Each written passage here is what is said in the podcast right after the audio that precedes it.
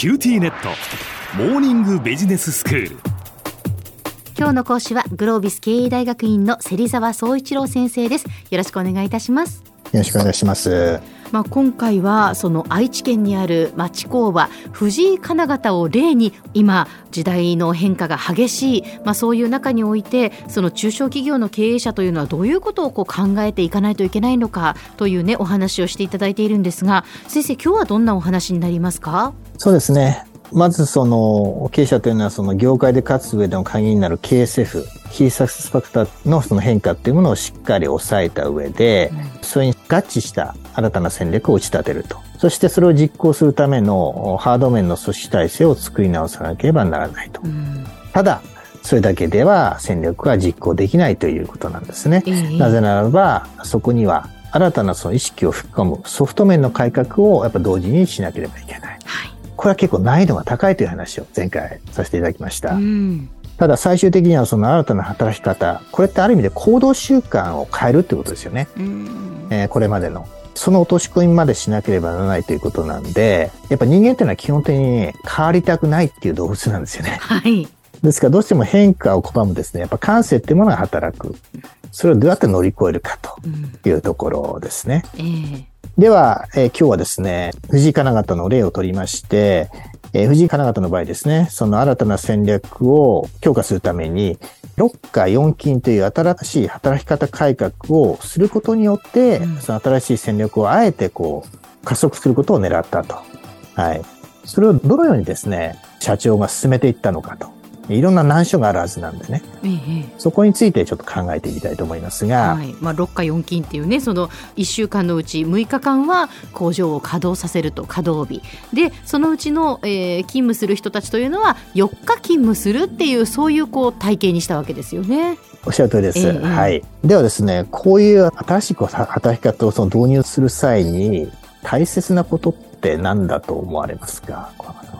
うんだからその新しいことを導入しても自分たちにとってその安心があるというか何かこう、はいはい、不安要素がないということが大事ですよね。おっしゃる通りですね。はい。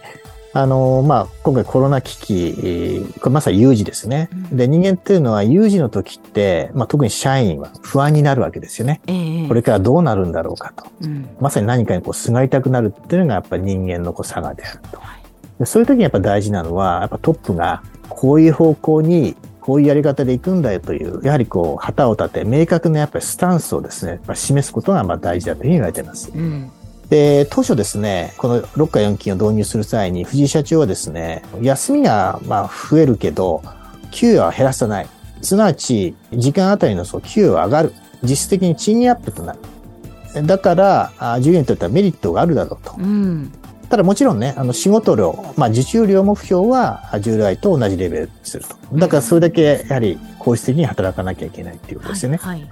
まあこういうのを伝えたわけなんですけど、えー、まあこれ社員にとってはメリットは当然あるし、うん、逆にその大きなデメリットはそれほどないっていうふうに当時社長は思ってたんですね。はい。はい、ただですね、やっぱり人間やっぱいろんなこう意見があって、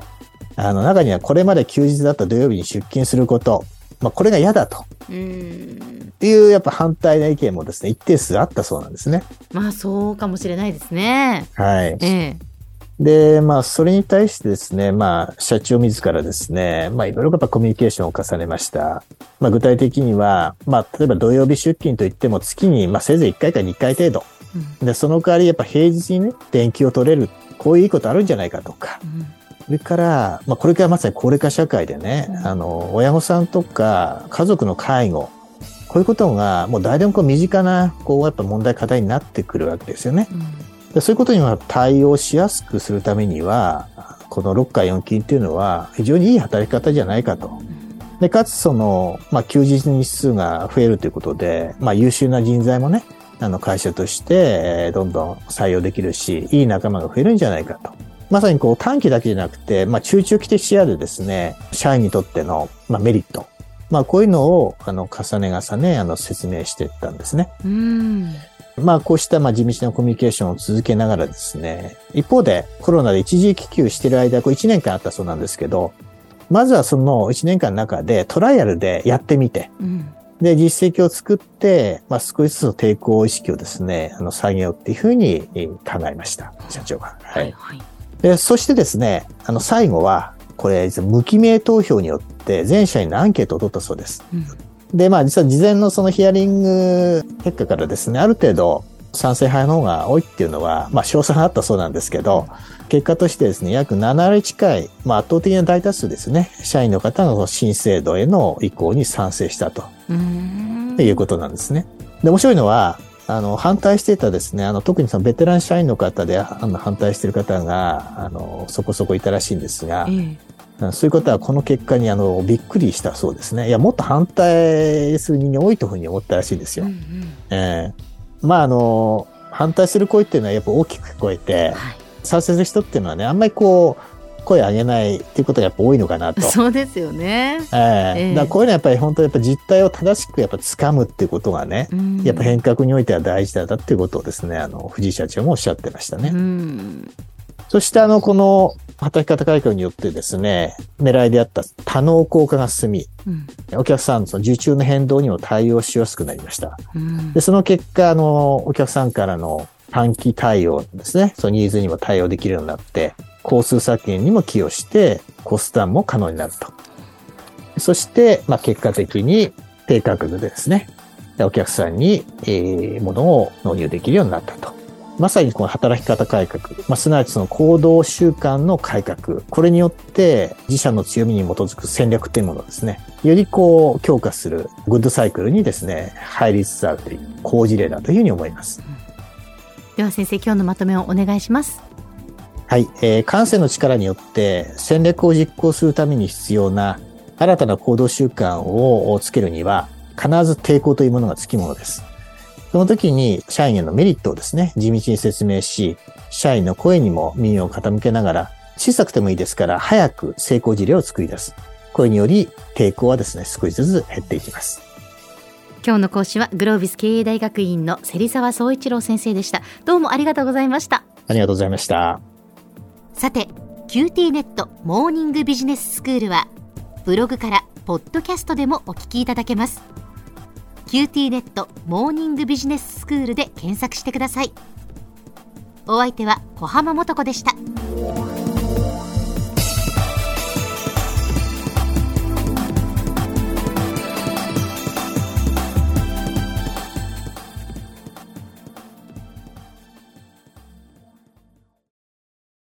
QTnet。僕が君を守るから。本当に？コンピューターウイルスやフィッシング詐欺からは？え？守ってくれないの？ビビックなら全部守ってくれるのに。セキュリティ5台まで無料。光インターネットのビビック